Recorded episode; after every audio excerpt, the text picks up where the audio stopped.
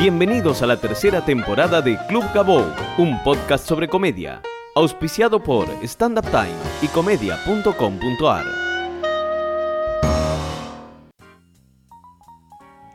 Bienvenidos a un nuevo episodio de Club Gabou. Mi nombre es Gabriel Grosval. Pueden encontrarme en Facebook con ese nombre y en Twitter como arroba Gabou. Pueden escuchar todos los episodios de este podcast en www.gabou.com.ar, también en iTunes como Club arroba y en YouTube. Además, los viernes en Radio Colmena www.radiocolmena.com.ar. También en Spotify, TuneIn y todas las tiendas digitales. El invitado del día de hoy nació y vive en Mar del Plata. El año pasado ganó el primer concurso Acercarte de stand-up, lo que le permitió hacer un curso de perfeccionamiento en Estados Unidos, capital de la comedia y del stand-up, y actuar en, Hollywood. Es uno de los comediantes que actúa con más regularidad en el circuito de Mar del Plata. En 2014 ganó la fase local del primer concurso nacional de stand-up, lo que permitió que llegue a la final y actuar en el, comediante, en el festival acá en Buenos Aires de Ciudad Emergente. Y en 2016 fue invitado a formar parte del staff de oradores de TEDx de Mar del Plata, donde explicó su visión del humor frente a un montón de personas. También es periodista y hombre de radio. Recibimos en Club Gabou a Pablo Vasco. Bienvenido, Pablo. ¿Cómo andás? Gracias. Es un gusto y. ¿Lo que dije estaba todo bien? Está todo bien, sí, está todo bien. Me da un poco de vergüenza, pero está todo bien. Eh, es un gusto, la verdad, estar dentro de un material que es como entrar a uno de los libros de la escuela. Cuando yo empecé a estudiar en Mar del Plata y querer aprender cosas de, de comedia, eh, este podcast se transformó en una referencia ineludible, así que yo estoy recontra contento de estar acá. Bueno, muchas estar acá adentro. Creo que sos el primer comediante de Mar del Plata, además. Que, bueno, Uke, si, Lo, Uke. si lo querés considerar Mar del Plata, Sí, pero pero, Uke, si, si bien él eh, tuvo como una, un recorrido en la ciudad, de- decidió venir acá y acá es donde él, él- él explota y, y arma todas sus cosas. sí. siempre pregunto lo mismo porque yo sé cómo es el comienzo de un comediante en Buenos Aires. Seguramente va a haber comedia a la- por Avenida Corrientes, al Paseo de la Plaza, bla, bla, bla. Hay un comediante que le gusta, empieza a hacer un curso con alguno de los, de los profesores que dan clases. ¿Cómo empieza un comediante a hacer stand-up en una ciudad como Mar del Plata, por ejemplo? La movida de comedia en Mar del Plata debe tener 4 o 5 años. Es, es muy chiquita. digamos. Tiene una cosa con el humor Mar del Plata que tiene que ver, es una ciudad turística. Eh, pasa con toda actividad artística también. Es una ciudad turística, tiene problemas de identidad, claramente. La mayoría de la gente que vive en Mar del Plata no nació en Mar del Plata. Hay una Vos sos nacido y criado. yo soy nacido y criado en Mar del Plata. Siempre tenemos esa doble ciudad, que en invierno es una cosa, fría, ventosa, y en verano se recontra llena. Los artistas que uno ve no vienen en invierno, antes no venían en invierno, y en verano tenés 500 cosas para ver en, en dos días. Y, y ese tipo de cuestiones. La movida eh, arrancó hace cuatro años. Yo creo que la movida que está actualmente en Mar del Plata la arranca Andrés Zurita. Andrés Zurita Claro, que el amigo Zurita. El amigo Zurita, que estuvo acá en, la- en el arranque, digamos, en la primera camada de comediantes. Se fue a Mar del Plata, creo que por las cosas de trabajo, y mm, empezó a dar cursos. Y ahí se eh, tomó el curso. Y él empezó a hacer una cosa de rotativo, elenco rotativo, generar un lugar. ¿Y vos caíste ahí? Y claro, eh, yo, estuve, yo estoy relacionado con el humor desde. mm, Yo hace casi 20 años que hago radio y siempre está relacionado con el humor. Y, y hacíamos espectáculos de humor, tenía más o menos incorporado la mecánica. Decido hacer comedia, eh, hay como una especie de. Tengo como una especie de iluminación cuando empiezo a ver la serie de Larry David, Curb Your Enthusiasm, lo veo y digo, esto, lo- él no hace stand-up, pero yo lo veo al viejo y para mí es, dije, quiero empezar a hablar de estas cosas y empecé a averiguar y estaba Zurita eh, dando clases y empezó a tomar y la verdad me, me acomodó todo y él empieza a hacer un como un circuito rotativo con algunos comediantes que él iba formando, era medio endeble en ese momento. Y fue hace cuatro años, decidí y, y no paré más. Eh, había hecho unas cosas de humor antes y yo quería meter stand-up eh, en las cosas de humor, pero era medio complicado. Hasta que decidí cortarme solo y No, cuando conoces la técnica, es una técnica que uno puede controlar, digamos, no es una técnica compleja. no. Si, no. si venís haciendo humor y te enseñan cómo funciona el stand-up, lo básico, te da una herramienta y te estructura la cabeza para escribir o para armar Sí. chistes y después es...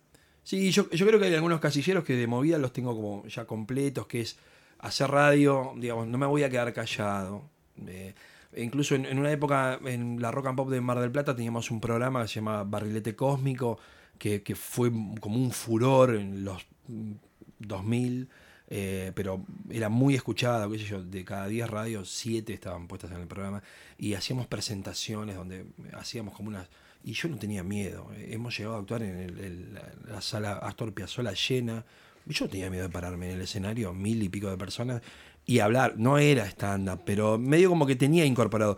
Cuando empezás a ver cómo se remata y que yo decía, ah, esto por ahí lo tenía, pero no lo tengo trabajado, y, y lo Sí. empezás a acomodar. Por ahí es la teoría de lo que uno venía haciendo. Sí, vos decís, ah, pero ah, claro, yo estoy haciendo acá un remate por comparación sin saber qué era, me salía. Claro. Eh, y entonces se, se armó, se armó la movida que tiene cuatro años. Y esta semana, el, el 21 de septiembre cumplí cuatro años así del día que me senté y le dije a mi mujer, porque yo arranqué tarde, eh, le digo, mira, a mí me parece que esto me gusta mucho eh, y puedo andar bien. Casado con, estaba- tenía, en ese momento tenía un hijo y mi mujer estaba embarazada. Digo, ¿vos te bancarías que yo empezara a trabajar? Y me dijo que sí. Pero pará, vos, Sí. eh, que vos empezaste con una función y te iba bien, te iba mejor que el resto. No, el, el tema era así. eh, ella, ella nos acompañaba en el proceso, ella es operadora técnica de radio, entonces cuando hacíamos shows de, de humor, yo en un momento yo hacía un, un- un show con Gustavo Sala, el dibujante, y que eran como de sketch dos personas y ella tiraba los sonidos, entonces ella siempre estuvo incorporada, tiene muy buen humor, los mejores chistes en casa los hace ella. Y, y, vi que me gustaba, y me decía, por ahí me decían, che, vi el show, loco, la verdad que lo tuyo está muy bien, y vos decís, bueno, y, y yo quería hacer stand-up puro y no hacer sketch, qué sé yo. Entonces empecé a estudiar y ella me dijo, sí, estudia, todo bien. Y le digo, che, salió esto, fuimos, salió, digo, che, me gusta. Esto. Me acuerdo que el, primer show era en la bancaria a tres cuadras de casa y yo sentía que era Luis C.K. que Salía de casa, caminaba y entraba y agarraba los papelitos y me juntaba con gente que no conocía mucho. ¿Viste esa onda de- del rotativo que no? Y, y estaba así como muy, y digo, estaba como muy enamorado de eso. Digo, che, esto puede llegar a andar. Y aparte nosotros como matrimonio somos muy poco sociables, de estar en casa. Digo, mirá que tengo que empezar a salir, es de noche, es complicado. Complicado para la, la- la rutina de decir, che, bueno, Sí, sí, sí. El que no la tiene acostum- el que no la tiene. con la familia armada, todo Claro, bien. Claro, claro, claro. Y me dijo, sí, dale. Le digo, voy a tratar de traer plata lo antes posible. Bueno, bien. Y empecé con una política de subirme a, a todos lados y tuve casi como un año subiéndome a todos lados y, y a ganar como mucha nada, kilometraje. Y empezó a, a funcionar bien. La verdad que eh, sí, también tam- hubo noches horribles y tener que andar explicando. Mar del Plata hace cuatro años era, bueno, hola, voy a hacer stand-up. No estoy contando chistes. Era como, fue como una pelea. ¿Viniste a Buenos Aires a ver stand-up o no? No, eh, yo soy un público pésimo. Lo que sí empecé, yo soy medio obsesivo con algunas cosas y eh, tengo otros laburos, laburo en radio y después tengo un laburo de así como de empleado público, que tengo algunos tiempos muertos y empecé a consumir videos de una manera YouTube. enfermiza, podcast, Ah, adivina cuál escuchaba. Y empezaba a escuchar, a escuchar y decía, mirá cómo, ah, mirá lo que dice este, me parece bárbaro, mirá cómo encaran en Buenos Aires y empezás como a idealizar. eh, Por lo menos armar la escena. Sí. A ver los actores. ¿Qué opina el dueño de una sala? ¿Qué opina Exacto. un comediante, un productor? ¿Por dónde va la cosa? sí, Digo, eso es difícil de encontrar, me parece también. Referencias de, bueno, ¿y cómo resuelven? tan- Y después te das cuenta que por ahí los tipos, yo escucho algunos podcasts de comediantes de Estados Unidos y tienen los mismos problemas que tenemos nosotros acá. Digo, Mm. Sí, ¿cómo claro. ser? Eh, yo, eh, digamos, uno. También ustedes tienen como que hacerse cargo, digo, no lo digo de manera agresiva, pero de la imagen que se genera para afuera. Yo siempre soy muy crítico de que Mar del Plata para afuera te vende una ciudad de ciudad feliz, turística, y tiene como una bocha de problemas, y hay gente que de Buenos Aires se va a vivir en Mar del Plata y, y- y, digo, la, la vas a pasar peor, pero bueno, hay como una imagen. Y la movida de comedia de, de Buenos Aires, obviamente que nosotros desde el interior, pues decís, no, la plaza, ciudad emergente. Vos decís, no, viste, ahora, qué sé yo, sale Comedy Center y te vas poniendo. Y la verdad que gané un concurso en Mar del Plata y fuimos a la sala John, John Lennon. Y yo entré al John Lennon y digo, Esta la sala John Lennon. Claro. Digo, todo bien, pero digo, nosotros en Mar del Plata estamos metiendo más gente eh, y no hacemos tanto bardo. Digo, pero no es que desde Buenos Aires hacen, pero viste como que te venden una imagen y uno desde el interior suena como muy a novela que vengo con la valija de cartón y bajo del tren. Pero para, ¿vos, vos viste los clubes de comedia en Estados Unidos. sí, pero lo que pasa es que yo fui a unos clubes que me parece son premium. Yo ¿Cuál? ¿El largo? Comedy Store. El Comedy Store. Sí, está buenísimo, son de los mejores del mundo. Yo cuando entré, Gabo, casi me pongo a llorar. Pero por lo que significan. Y sí. Pero digo, a nivel Y- estructura. No, después, o sea, estuve en el Laugh Factory de Hollywood, Sí. en el Laugh Factory de, de Long Beach, que ahí fue donde actué. Fui al Comedy Store y estuve cerca ¿El al, Improv? al pero no entré. Eh, y después fuimos a un lugar que era un bar, que ahí me dice alguien, dice, no, acá hay comedia. Digo, ¿dónde hay comedia? Acá? Digo, ¿dónde pondrán el escenario? Me dice, no, anda para los baños. Y había una cortina roja, oscura, tugurio mal. Y abrí así la cortina y había pibes de 18, 17, 18 años, 20 en- en- en- sentados y uno hablando. Era open mic. Le digo, ¿cómo es esto? No, igual estos son todos comediantes. No había público. Está bien, Eh, eh, a ver, pero, yo pero me era, refiero- ese sí era medio tugurio. pero yo me refiero a que aún los más prestigiosos Sí. Tampoco son. Digo, acá tenemos salas muy buenas. No, Y totalmente. en Mar del Plata también hay salas muy buenas que le comp- Sí. digo, para lo que es la comedia a nivel internacional. Sí. Vos vas a Carolines en, en Nueva York o vas a, al Cellar. El Cellar, Sí. digo, acá Sí, son lugares. son- no, como- no son grandes lugares no, que vos digas. Tiene como una mística. y- Exacto, y- exacto. A eso, a eso voy. No, e- está. Eh, pero, digamos, uno arma, o qué sé yo, por ahí yo idealicé mucho y como me lo tomé tan, tan a pecho, digo, cuando fui, tuve la posibilidad de ir al Paseo a la Plaza a un concurso. Porque otra cosa también, digamos, yo arranqué grande y yo. Fue la- con la comedia fue la única vez que me puse como una planificación en mi vida, que nunca planifiqué nada. ¿Y cómo era? A ver, ¿te Eh, acordás? La, la onda era, yo quiero que de acá a tres años, cuando pregunten por un referente de Mar del Plata, tiren tres nombres y yo tengo que estar entre esos tres nombres. Ese fue el primer objetivo que me lo puse. Digo, yo quiero lograr eso de acá a Lo, tres. lo lograste rápido. Yo, sí, a mí sí. A mí me vino a hablar Celsi un día, me dijo, hay un pibe en Mar del Plata, Celsi, Pablo Baco, sí. pa, pa. Y eh, y Celsi no es una persona que Sí. regale elogio, digamos. No. Y aparte me lo viene a decir a mí como. Y fue hace bastante, ya cuando Sí. el primer concurso ese. Sí, y, y hay otra cosa que a mí me pasa y que, que es que me, como tenía que quemar etapas, eso te venía diciendo, eh, decidí meterme en concursos. Que viste que el concurso eh, tiene, Es polémico. tiene como una mala, una mala fama, viste que está, que dice, ¿y quién va a decidir quién es mejor? Es raro. Tampoco hay que meterse en cualquier concurso. La verdad que el primero que fue en el. Yo arranqué en el 2013, creo que fue en el 2014, que era un concurso nacional, lo organizaba Víctor Wolf, y como había muchos, había 15 anotados en Mar del Plata, se fue de Víctor, fuimos a un bar y hicimos 15 minutos. Bueno, ahí gané. ¿Y quién, cuál era el premio de ese?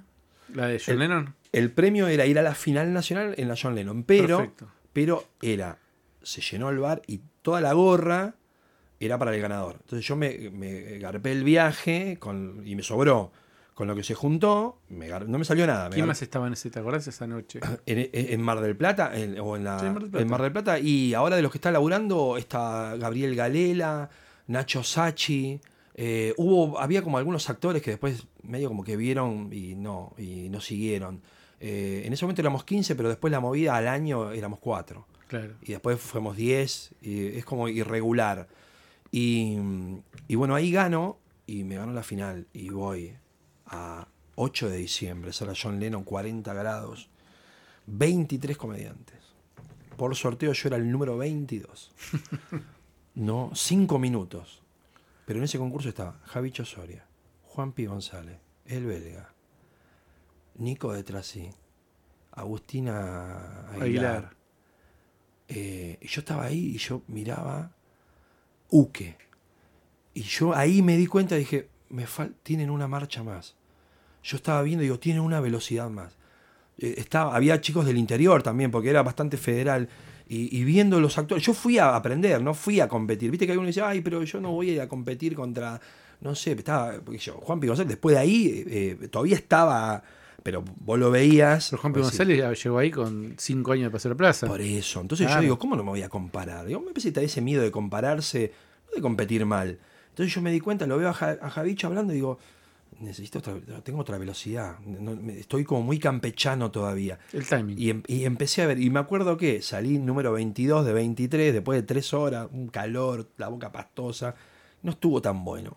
Y, y- y cuando termino, digo, malísimo, digo, claro, si estoy acá esperando tres horas es porque por eso salí mal. Y después de mí eh, arrancó Uke, que era el último, y no, nada que ver. Entonces yo digo, no, no. Basta de buscar excusa, digo, no es. En realidad lo vi a Uke ahí, que ahí me enteré que era de Mar del Plata, viste, qué sé yo. Y ese concurso, los tres primeros iban a la ciudad emergente, suponele. Nada, bueno, está bien, fueron los tres primeros. Me parece que estuvo Uque, Juanpi González, Javicho. Y terminó. Eh, Martín Puliese estaba, estaba Víctor Wolf y no me acuerdo el Seba Rubio. En el, De jurado. de jurado. No los veíamos, no se ve nada. Ajá. Y ya me estaba volviendo, me saqué un- le digo a Pugliese, che, ¿cuándo vas a hacer temporada de Mar del Plata? No, qué sé yo, te admiro mucho, qué sé yo. Cuando me estoy yendo, me dice, Pablo, vení. Yo- me dice, la verdad que estuvo, el texto estuvo bien, pero te hizo una cosa como de docente ahí en el medio del paseo de la plaza. Me dijo, este chiste, y lo repitió tal cual lo había hecho yo. Si vos haces esto acá y acomodas esto acá, va a tener mucha más efectividad. Yo digo, digo, no tenía ninguna obligación de hacerlo. Digo, bueno, buenísimo. Yo dije, ojo. Y después cuando se amplió el cupo, porque no sé por qué, me llamaron. Pero porque fui a hacer el concurso, me banqué seis horas de viaje, me esperé tres horas, actué cinco minutos. eh, y ahí al, año y pico ya estaba, eh, estaba en el emergente. Que para los que venimos del interior es como un techo, viste, que vos decís. Yo el también- emergente, pero el emergente en teoría debería ser un lugar para emergentes. Sí, yo, yo en un momento cuando me dijeron, venís a la emergente, le digo, pero por la edad puedo yo, ¿viste? Claro. Estaba, estaba sacando. Me dice, no, pero eh, vamos a abrir gente del interior. Igual sos emergente, digamos, la movida es emergente, está bien. Dije, bueno, qué sé yo. Y Ahora actué en el último emergente y ya parecía el padre. Ayer. Ayer, parecía el padre de todos los que actuaron. Pero estuvo bien. estuvo- Sí, yo sobre el emergente, a nadie le importa mi opinión, pero No. yo tengo mi opinión ¿Cómo que- igual. cómo que no? No, y no, porque los tipos jamás, pero no importa. Sí. Pero en mi opinión debería, yo veo, debería ser para emergente. Sí. Y nunca se respetó esa consigna, no ahora, nunca se respetó esa consigna, ahora un poco más. Pero yo lo veía a comediantes muy consagrados eh, el emergente, yo decía, pero no entiendo. Claro. Sí, Tal- para- tal- sí, tal vez, eh, bueno, qué sé yo, hay que ver. Yo, eh, la- el concepto de, de- de disciplina emergente, por ahí el stand-up, como. Lo que pasa es que en un momento, yo lo digo siempre desde el punto de vista del interior. Yo Sí. aprendí escuchando tu podcast, eh, leyendo y viendo los videos del emergente de todos. Todos Eso es cierto, porque lo filmaba muy bien, era bastante tiempo, buena calidad, buen sonido. Eso es- era genial. Yo conocía, yo cuando fui al concurso ese en la John Lennon, yo los conocía a todos del emergente, los conocía a todos. Y eso me pasa de, encontrarme con comediantes que los conozco por, por videos. eh, y, y mi video del emergente tuvo un montón de reproducciones sin yo moverlo, ni, ni saber cómo moverlo. Y, empezaron a, eh, a- a- a- a tomar contacto con gente. Y contame cómo es la, cómo es el circuito del stand-up en Mar del Plata. ¿Qué, ¿En qué bares se trabaja? ¿Cuánta gente va a ver las funciones? Mm, eh, a ver, ahora eh, hay dos o tres ciclos fijos. Fue variando bastante. Eh, recién ahora, este año o el año pasado, yo puedo lograr actuar un viernes o sábado. Era imposible antes. Los bares te daban lunes, Ah, martes. Y porque el ¿cuándo? vier- viernes o sábado el boliche trabaja. Claro. Es así. El dueño de bar tiene esa lógica. En un momento nosotros empezamos a ganar espacio porque, después me explicó el dueño de un bar, somos mucho más baratos que una banda y Y no hacer- provocamos ruidos molestos. Acá vos sabés que uno de los grandes secretos del éxito del stand-up, es terrible lo que voy a decir, fue Cro- Cromañón. Un montón de lugares donde antes se tocaba música, no podían tocar más música. ¿Y qué ponemos? Que, Sí. que resuelva el Es tema eso. del ruido, de Es gente. eso.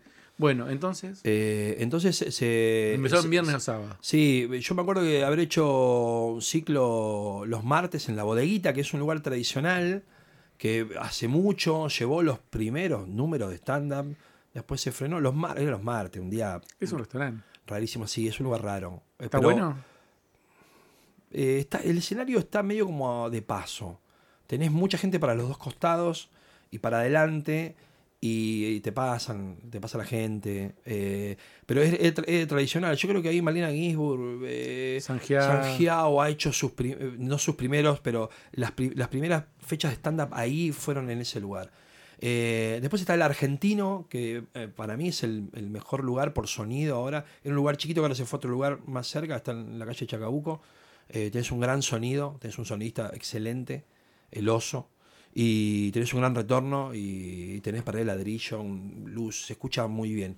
Que en- hay veces que tiene todos los jueves, eh, hay otras épocas que hace jueves cada 15 días, pero hace casi tres años que hay un ciclo de stand-up ahí. Bien. Lo que pasa es que la vuelta en Mar del Plata del público es más chica y ahí que yo lo que tomo como consigna es renovar material más seguido que en otros lados. Yo tuve la suerte que hace dos años hubo un bar, que se llamaba Barwing, eh, me ofreció los domingos a la noche Que era muy lindo, además. Tenía, Sí. tenía un, un set como El- de Friends. Central Perk. Ahí Ah. estaba la réplica del, del bar y ahí la idea era hacer stand-up ahí.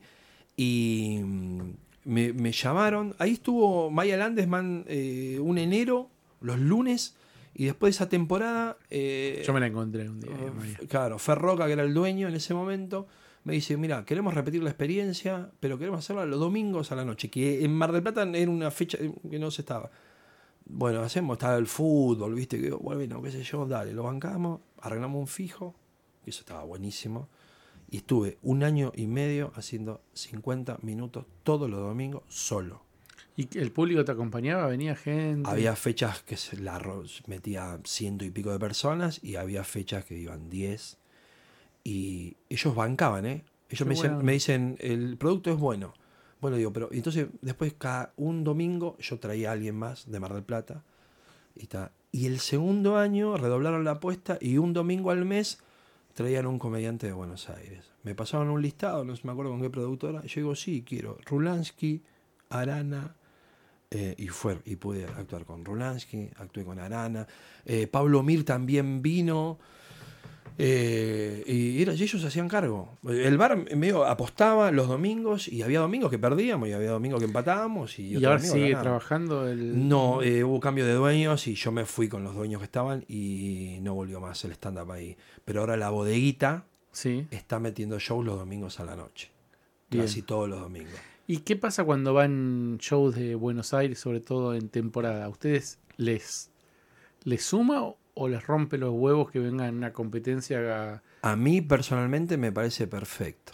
Sé que hay algunos comediantes que no les gusta. de allá? Sí, que me parece para mí una posición que no comparto, por no decir mezquina. A mí me parece que Mar del Plata se ha establecido como plaza para el stand-up gracias a que empezaron a venir un montón de un montón de shows y han formado un público. Yo hace cuatro años tenía que explicar que era, ahora ya no. A mí me parece bárbaro que vengan todos y que comparen. No tengo ningún problema.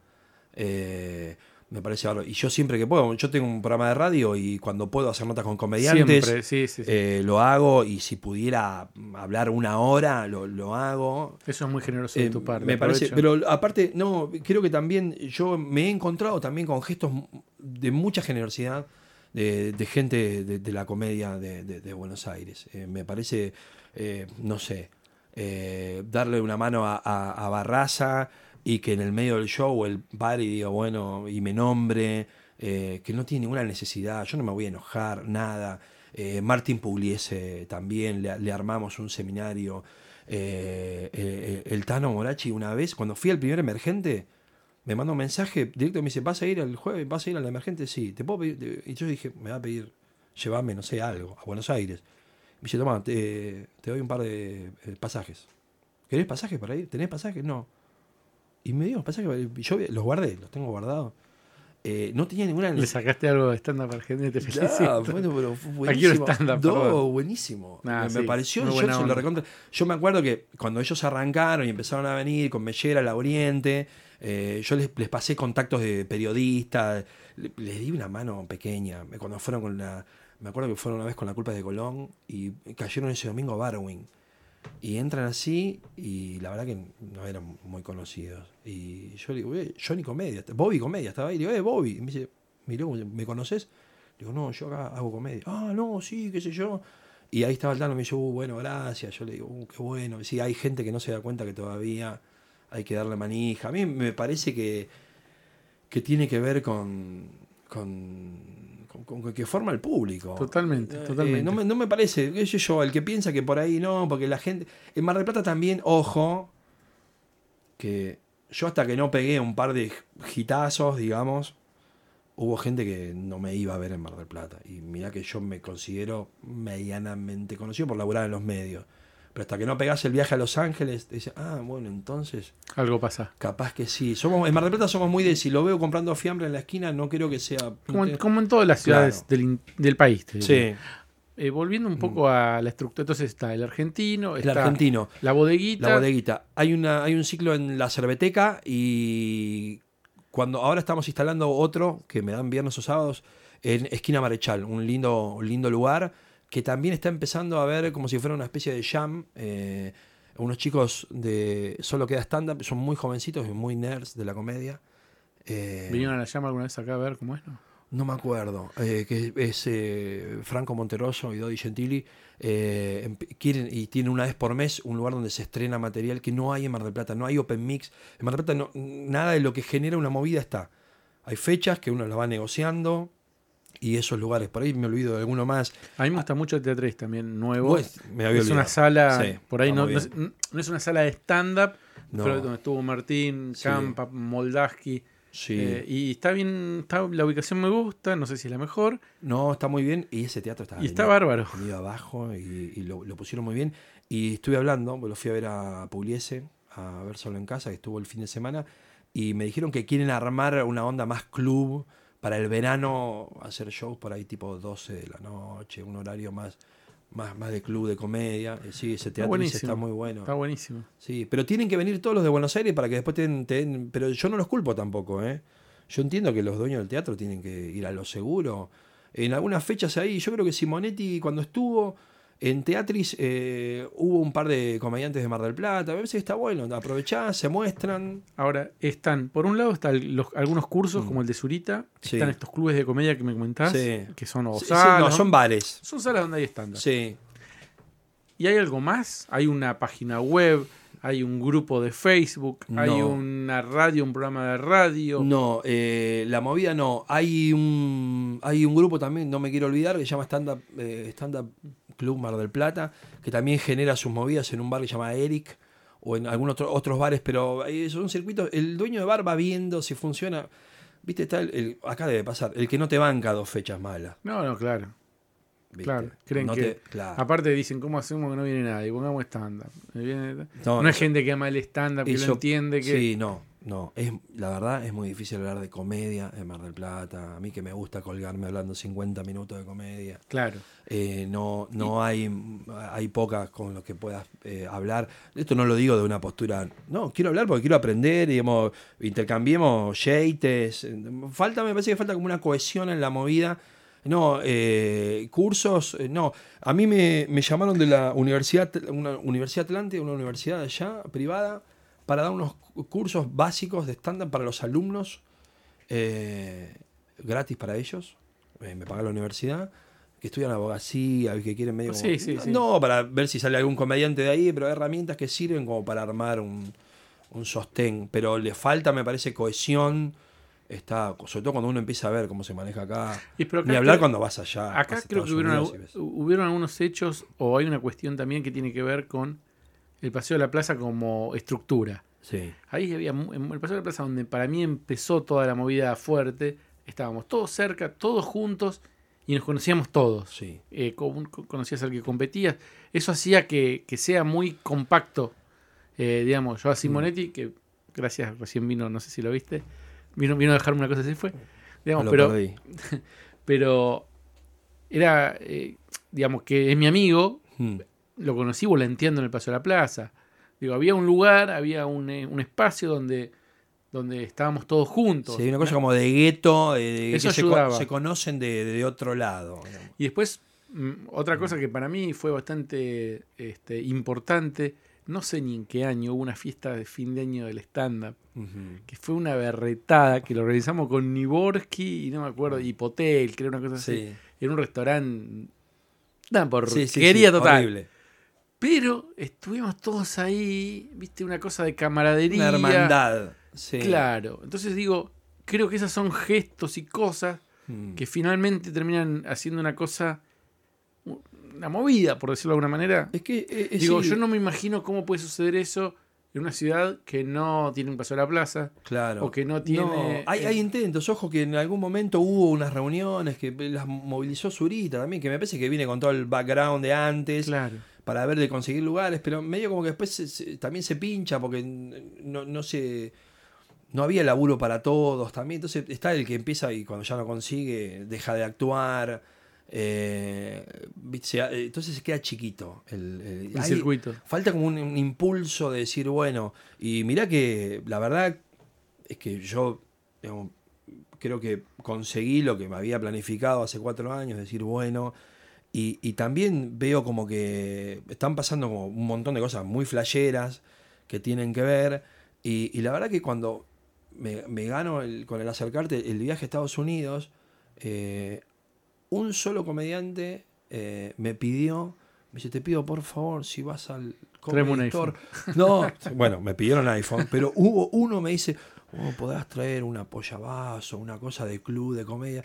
Yo dije sí, y, le, y le traje algo. Digo, fue el único que me pidió algo que tiene que ver con la comedia, ¿viste? Como Claro. decir, loco, estás allá.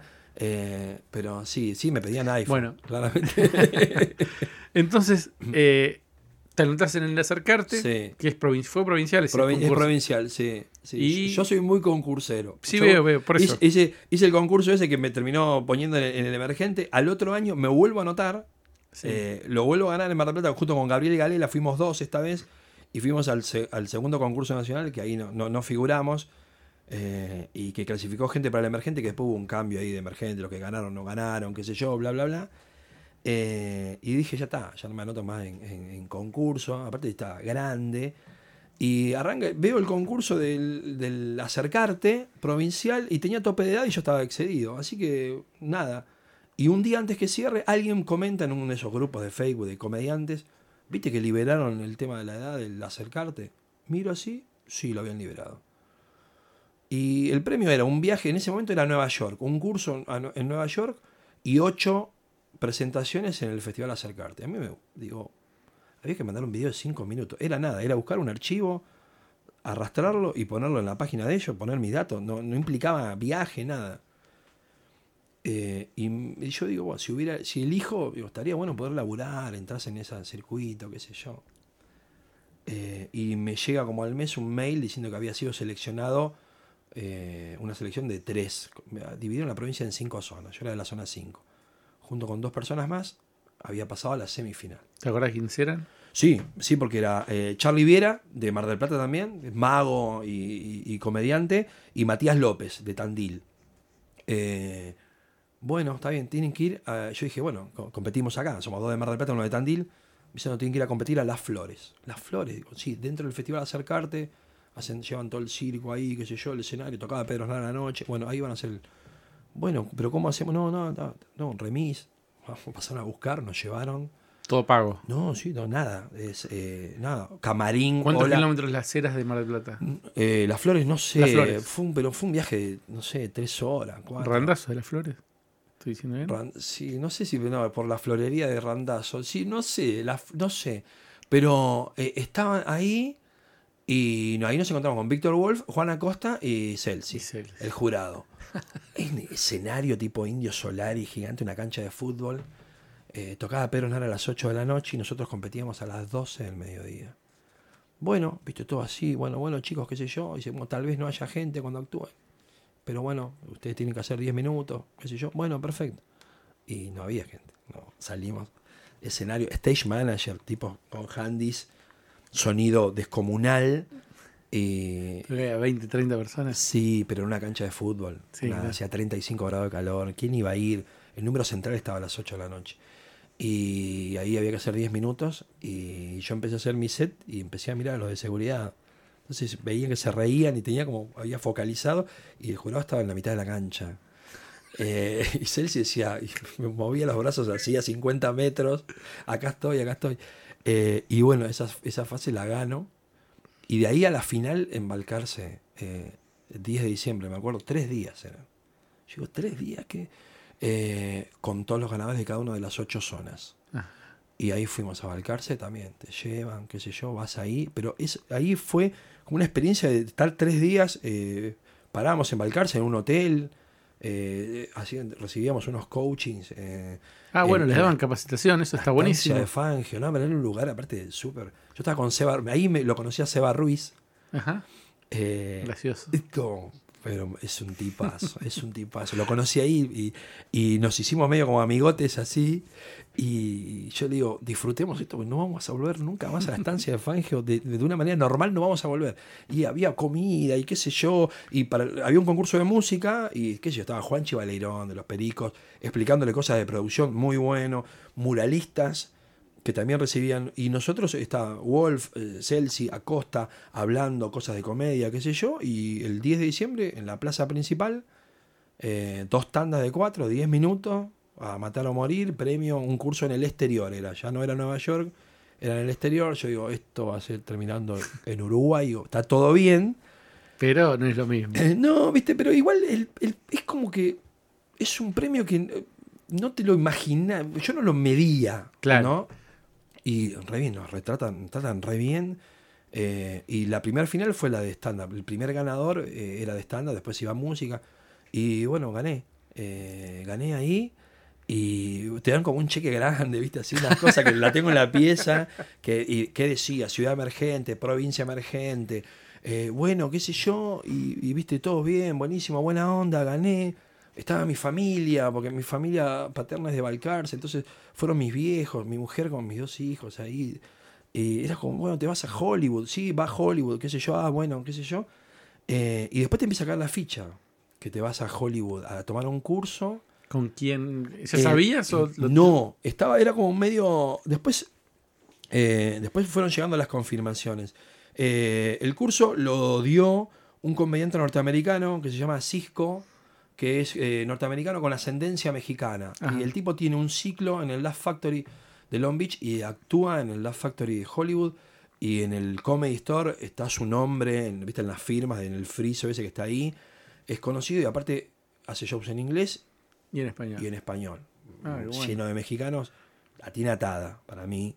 Eh, y el curso lo, lo daba él y se habían conseguido dos shows. Uno en el Laugh Factory y otro en un club de comedia que después ese show se cayó. ¿El curso en inglés o en español? El curso es en español. El, en realidad había un contacto que tenía Laura Arce. Sí. La ubicás a Laura Arce, Sí, que claro. me, había, me habían dicho que había estado armando como un viaje de comediantes a Los Ángeles. Y ella, te- ella había tirado los, las- los primeros, las primeras líneas y tenía el contacto de Cisco, qué sé yo. Y creo que ahí, de la organización del, de Acercarte, eh, hablaron con ella. Y ella también termina viajando. Ajá. Ella termina viajando y, y ahí terminamos embarcados en un avión. Yo nunca había salido del país. ¿Cómo no voy a estar agradecido a la comedia? Me vuelvo loco. Yo estaba así, todo el mundo dice, ¿tú vas a ir a Estados Unidos? Y yo la verdad nunca, hasta que no caí, no... Eh, Por eso digo, no es el ay, se me cumplió el sueño del pibe, porque es como un sueño inalcanzable, ¿no? Eh, y el primer día llegamos y... ¿Vos hablas inglés? Mm, Nada, casi, Ah, aborigen. ¿Y llegaron? Y, y llegamos y, y nos juntamos con Cisco en un bar. eh, ¿Quién lo llevaba hasta el bar? ¿Cómo no, resolvían eh, estaba, como- eh, estaba todo, todo agarpado de provincia, qué sé yo, teníamos un hotel. Laura se, Laura se encargó como de, de coordinar todo. teníamos una casa en, Holly- en West Hollywood. eh, eh, y, y después teníamos los cursos, los íbamos viendo con Cisco, nos iba diciendo, nos juntamos en tal bar. Eh, en un bar así íbamos hablando, qué sé yo, después "Oh, mañana vamos a ir a otro. Y de paso íbamos conociendo, se tomó muy bueno el, el- el papel de anfitrión, nos llevaba para todos lados, viste que ahí en Los Ángeles sin auto, Sí, sí, estás estás muerto. muerto. Y el primer día me pongo a hablar de comedia con él, qué sé yo, y, y me dice, ¿qué te gustaría? Y digo, "A mí me gustaría- yo quiero ir a un club de comedia. Yo lo primero que quería era, y, y bueno, puede ser, qué sé yo, y no sé qué habrá. Y me dice, no sé qué hay en el Laugh Factory de Hollywood, estamos a 10 cuadras. Y le digo, "M- pongo a ver, hay un- había un show a beneficio de un comediante que se le había pegado con un auto y quedó medio hemipléjico. Y va a haber estrellas sorpresas, qué sé yo. Ah, yo, acá, Russell Peters. Me dice, ah, sí, ¿lo conoces? Sí, yo lo conozco, me dice Cisco. Ah, bueno, qué sé yo. Bueno, venga, nos juntamos ahí y veíamos en la factory la cola de gente para entrar y Cisco en la puerta VIP. Yo digo, no, este chabón tiene banca acá adentro. Claro. Lo venía era la primera noche. Entonces vamos con la ola así, hola sí, ¿qué tal? Baja una, viene una limusina, baja un enano y baja Russell Peters. Y lo ve, eh, Cisco. Y para y lo saluda. Entonces dije, uh, ya está. Entonces dice, bueno, acá comediantes de Argentina, hola, sí, ¿qué tal? Saludando. Yo ya estaba saludando a un chabón que había visto en Netflix. Yo no podía entenderlo. Y dice, ah, sí, Argentina, Luca Matisse, el fanático del boxeo, medio, viste. Yo, ah, mira, paran y saludan. Y después estaba Bill Burr actuando. Y terminamos en el VIP viendo el show. eh, y yo lo veía a Bill Burr con papelitos. Yo no podía creer. eh, anotando cosas así, apoyándolo en, una- una- en un mueble en el VIP del Laugh Factory. Yo estaba así. Yo, te- entonces empecé medio como a flashear argentino. Digo, me tengo que robar un menú de acá. Viste que empecé como a decir, yo me tengo que llevar un recuerdo. Después digo, no, para. Y empecé a mirar los shows. Después había comediantes que yo no conocía. Pero me- lo que me, me impactó fue la energía del público. No, había nunca un lugar donde la gente va a ver comedia puntualmente. Claro. Que es lo que tiene el club de comedia. Que no hay, no puedes decir, bueno, somos 14. Sí, te arman una mesa larga, viste cómo pasa. Están todos comiendo pizza. Ahí no podés comer nada. Tenés que tomar tragos. Mesas chiquitas mirando para adelante. Y es comedia. Y van Y pasando. Primera A, igual. No, era Champion. Yo estaba Claro. ahí, la Factory de Hollywood, papeles, afiches firmados por Jim Carrey, cosas de, viste, todo comedia. Dicen, no, acá a Dane Cook le prohibieron la entrada a 10 años porque le pegó una mesera. Le empezás, viste, indiscreciones, pero del mundo de la comedia. Y yo estaba como loco. Estaba como muy emocionado también, entendía la mitad de las cosas. Me presentaron al dueño de la Factory, me dio una tarjeta, ¿viste? Yo, hola, ¿qué tal? Sí, comedian from Argentina. No entendían nada. Eh, y esa fue la primera noche. Yo ya estaba, yo estaba hecho, total. Y después fuimos al Comedy Store y ahí fue como. eh, estaba Eliza Schlesinger, Bobby Lee, estaba todo lleno y, y cinco escenarios, ¿viste? Como- decís, qué loco, ¿viste? Hay un escenario arriba chiquito, principiantes, los consagrados. Entrás, salís, vas pasando. Hay una industria y hay un público. A mí me sorprendió el respeto que se le tiene al cómico. Eh, Estoy en Hollywood, digamos, el entretenimiento es rey, ahí claramente. Pero Vos- la comedia es. Aparte, mí- llegabas a un lugar y te decían, se acaba eh, de ir Chappelle. No, viste, vos decís, no, me lo perdí, me quiero matar. Y dice, no, no, maña- mañana viene, 10 minutos. Si no está acá, está acá. Y dice, no, pues está preparando un especial para Netflix, entonces hace 15 acá, 15 allá. Y vos decís, Vos estabas en Disney. no, yo estaba en- enloquecido. Y aparte, yo, eh, yo a la noche, viste, se corta todo temprano. Yo la primera noche a las 11 quería comer pizza y no, no había nada, está todo cerrado. Entonces estaba en una habitación, de, como en una casa, era como un hostel, estaba solo así, tenía una heladera, no tenía televisor, nada, entonces tenía en- wifi, entonces tenía el, el iPad así. Y después es- escuchaba, eh, eh, la segunda o tercera noche me mandaste un mensaje para... Ah, y, es y- un montón. y, sí, por eso. Y empecé, empecé a escuchar eh, podcast. A la noche ponía los auriculares y, mientras ordenaba, qué sé yo, escuchaba y me escuchaba el, de- el de Weinreich donde dice a mí me agarró grande. Que el, el- el la- mío, el de este. Claro, sí, sí, sí. Que dice a mí me agarró, que fue el primero. Sí. A mí esto me agarró grande. Y yo en un momento dije, yo eh, si me hubiera agarrado con veintipico de años, hubiera sido una locura. No locura de, no sé, por ahí no lo hubiera. Y entonces, viste, lo disfrutaba como muy. Bueno, vamos al Comedy Store. Bueno, vamos. Y miraba así. Y yo digo, uh, acá. Y ves la figura de neón de Andy Kaufman. Y yo digo, acá. Aparte Hollywood. Ah, esta película se filmó acá. Claro. Esta está acá. Eh, es- estaba como en un capítulo de la serie de Larry David, viste, las casitas así. Y fue como. fue Disney. Sin contar, en un momento me llegué a olvidar que tenía un show. Porque hubo que preparar un show en el club de comedia más grande de Estados Unidos, porque literalmente entran 700 personas. En el, enorme. el de Long Beach. Como un nene. No, es una cosa. eh, y aparte, está frente de un Hyatt, es una cosa de mucho nivel. Yo pensé que íbamos a actuar en el de Hollywood, me parece. No, eso, vamos al de Long Beach, era como mucho más grande. Y fue el 14, de- 14 de mayo, fue el Día de la Madre en Estados Unidos. Un show latino en, en español. Eh, y sí, hice 15 minutos. ¿Y cuánta gente había? Había cerca de 200. Eh, había reservas, había como 300 y pico. Hubo un embotellamiento grande a las 6 de la tarde, aparte. Día de la madre. Sí, Acá no, los días de la madre y no. día del padre no hay que ni abrir. Y hubo un embotellamiento raro y, mucha gente avisó que no, que no podía y casi nos quedamos afuera del show. Con Laura también actuó, Laura Arce, y era a las 6, entonces nos citaron a las 5. Y salimos a las 4, calculamos mal, tomamos un Uber, carpooling más barato y tardamos una bocha en ir hasta allá. Y hubo un embotellamiento y no movíamos. Y nos dijeron, si no están a las 6, no entran. Y llegamos a 6 y un minuto y entramos y arrancó. ¿Y cómo te fue?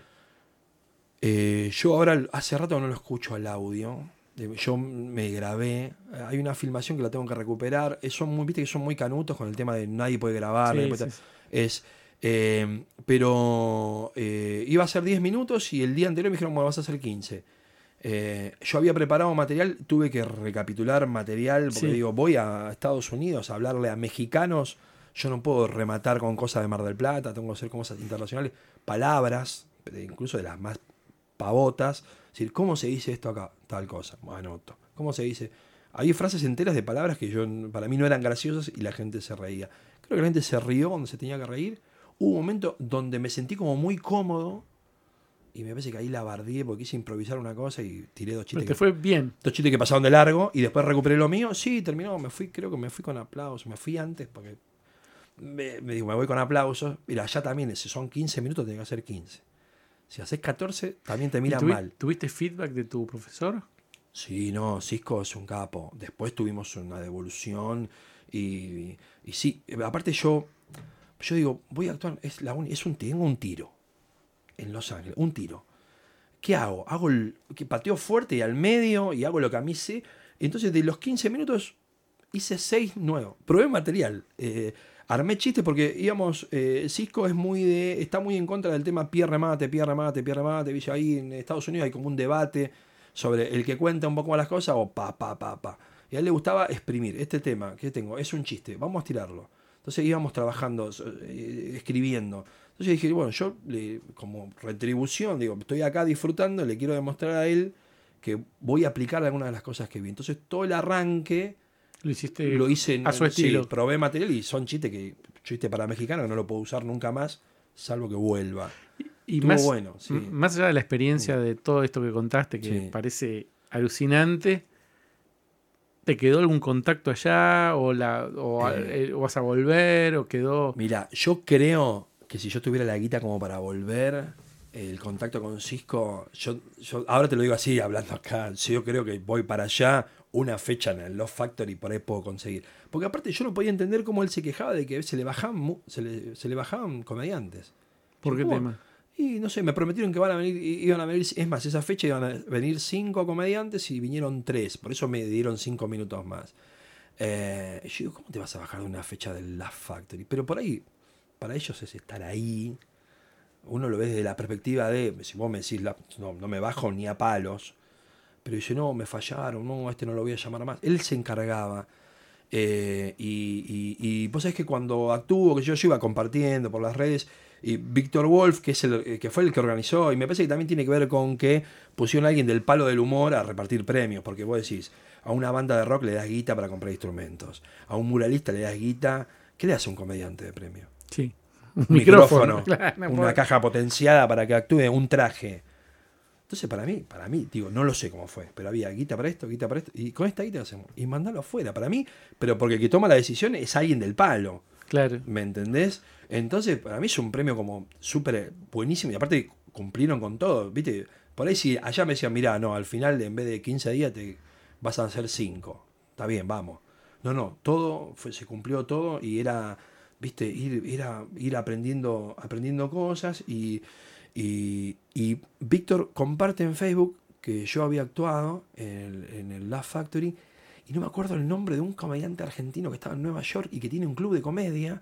Dijo, ah, si se quiere pegar una vuelta, podemos organizar una fecha. Yo leí así, se me caían las lágrimas. Estaba- igual estaba a 3.000 kilómetros de Los Ángeles de, de- de Nueva York. O 1.000, no sé cuánto está. Eh, y yo ya me tenía que volver. Pero ahí se abrió una puerta. Claro, sin sin claro. hacer nada. Dijo, ah, sí, mira, estás acá, vení. Yo no sé cómo es el, el tema. Yo escuchaba el otro día el podcast de Juan P. González, que había estado en Nueva York y no había club de comedia, y yo me agarraba la cabeza. Digo, está todo bien. Él tiene la perspectiva de que sabe que va a volver. Pero yo, eh, verdaderamente, lo primero, yo- yo, primero, yo anoté los clubes, los, los taché en el mapa, dije, quiero ir acá. Yo iba a ver, yo cuando viajo voy a ver dos o tres shows por, por noche y, y todas las noches. Y me, me- llega un momento que me dan ganas, me descompongo ya de, Sí. de que digo, bueno, basta. No, pe- pero, digo, porque era ese. Y si me voy a Río eh, una semana de vacaciones también, pero si no hay un club de comedia. Claro, viste, pero tiene que ver cómo encara uno. eh, y aparte, lo mío era, es este tiro. Vengo acá a Los Ángeles no sé cuándo voy a volver, la verdad. Con Campa fuimos una, una pequeña anécdota. Fuimos a, a Río, había un festival de teatro independiente y había una obra que fuimos a ver Sí. En portugués, Casa del Teatro de Río. No entendíamos, do- no la historia, dónde se desarrollaba. Sí. Si era un bar, si Sí, era una sí. Nada. no se entendía qué era. Bueno, y bueno, pero es Eh, así, claro. uno cuando. pero bueno, cada No, uno yo la mitad de los comediantes les entendía la mitad de las cosas. Claro, bueno, Entonces, pero pero, era. ves otras cosas. Yo veía, digo, ¿cómo se mueve? Porque también yo Las estoy medio enfermito y digo, a ver cómo hace el micrófono. Mirá el efecto que hizo con el micrófono. Ah, Mirá, se queda parado. Y aparte vi desde gente que se tira al piso a gente que no se mueve ni saca el micrófono del pie y, y ves como un ritmo, una cadencia. Lo ves a Bill Burr gritando, a Russell Peter. Y aparte número uno, pues sí, este es el uno. Yo lo veo, lo, lo veo, lo veo por Netflix y ahora estoy viendo acá y obviamente que cambia un montón. Eh, y los ves aparte no en teatro, los ves en, en el, el Laugh Factory de Hollywood, creo que no debe tener más de 200 personas en dos pisos y había una energía que se cortaba con un cuchillo. Bueno, Pablo, este podcast es muy bueno porque muestra un recorrido que hiciste desde Mar del Plata, ni siquiera Sí. de una ciudad eh, eh, como Buenos Aires. Sí, Un recorrido de ¿cuánto hace? Cuatro años. cuatro años, sí. Cuatro años. Actuaste en, en Hollywood, Mm. hiciste concursos, te conocieron en Buenos Aires, te conocen en un montón de ciudades de, de- de la provincia. Eh, es muy estimulante para cualquier persona que lo escucha saber Mm. que hay caminos alternativos y posibles, eh, más que venirse a Buenos Aires. Digo, podés concursar en tu, Sí. en tu lugar, destacarte ahí y después este, por ahí llegar a otros lugares. Y es un camino, me parece que ese es también el recorrido. Es decir, bueno, tengo una meta que es de ser un referente del stand-up de esta plaza. O de, como eh, en Mendoza está eh, uno, en Sí. Neuquén hay otro, en Córdoba hay otro y en Tucumán hay otro. Ese como un primer paso. Y después ir viendo cómo te vas vinculando con otros comediantes de otros lugares. Sí, eh, la onda era eh, no buscarlo como salida laboral, pero yo sabía que podía tener un- un- una, una entrada eh, con algo que disfruto mucho, que es hacer humor. Entonces, cuando yo pienso quiero ser un referente, no es porque, ay, que tengo un ego, sino digo, cuando haya que dar laburo, tres, bueno, tengo que estar yo. Ni siquiera quería ser el, el Sí, sí, uno. sí. Es, parte del, es parte del camino. porque me lo tomé en serio, que me parece que para mí es una clave. Eh, si vos en- entendés que te gusta, eh, no quedarse. Yo veo, qué sé yo, muchos comediantes que. Ese comediante que sube al escenario como si hubiera agarrado a alguien del público que se subió. A mí no me termina de cerrar, porque si estás en el escenario, no te digo que vayas con un traje de luces, ¿viste? Y, pero digo, tiene que haber, tenés que dar una vuelta. Estás arriba de un escenario, que hay mucho, hola, ¿qué tal? Yo soy, bueno, yo soy como ustedes. No, no sos. Estás para- parado en un escenario. Ah, Tiene que haber como una actitud. Hasta que yo entendí cuál era- Yo cuando fui a ese primer concurso, donde estaban todos los que después explotaron, eh, yo me di cuenta que tenían una marcha más de velocidad, que la, la usaban no siempre, sino que daban frío, calor, y cómo se, y, y cómo se. Yo bailaba mucho en el escenario. Yo zapateaba mucho en el escenario y miraba el piso. Zurita me corregía mucho. Estás mirando el piso. ¿Qué estás buscando? Pues yo busca- las ideas las buscaba ahí. ¿No? Y queda feo. Después yo veía y digo, sí, tenés razón. Y aprendí que hay que mirar. eh, pero porque yo me lo tomé como muy, viste, por ahí que yo, hay otros que por ahí no se lo toman en serio. Tiene que ver por ahí como el cosa de, bueno, ya soy un tipo grande, no puedo, no puedo comer banco 10 años. Entonces empecé, por eso también me metí en concursos. Y yo te, yo te tengo que decir, yo te aconsejo que te metas en concursos, pero alguien me puede decir, y claro, vos porque ganaste. Claro. Pero digo, pero también me parece que, qué sé yo, Seba, Seba Ruiz no ganó el concurso. Y digamos, y, y yo lo veo, y yo sé que ese pibe, aparte es muy joven, eh, aparte ser un tipazo, eh, vos decís, ese pibe, yo, eh, hablábamos de comedia todo el tiempo. Y en vez de estar disfrutando de una cosa, nos podemos hablar sobre cómo remata este, el material, y me, viste, eh, yo- es más de nerd, que me parece que, que- que está, que está como bueno. Está buenísimo. Bueno, muchísimas gracias por venir. Porque no te quedaste un día más acá, creo, para grabar Sí, esto. sí, es Bueno, verdad. Pero porque también, eh, la verdad que me mando un saludo a, a mi yo del futuro que va a estar escuchando esto. pero eh, es, eh, la verdad que es un gustazo y se aprende mucho. Yo siempre te escucho vos decís, a mí me sorprende cuando alguien me, me dice, che, escuché el podcast. Eh, la verdad, yo he, he armado shows eh, en base a ideas que, que- digamos, de cómo estructurar y cómo pararme. Eh, la verdad que es muy bueno dejar hablar a, gente que tenga cosas para decir, ¿no? Claramente. Así que es gustazo. Bueno, muchas gracias. Producción Alan Janowski y Gabriel Grossman.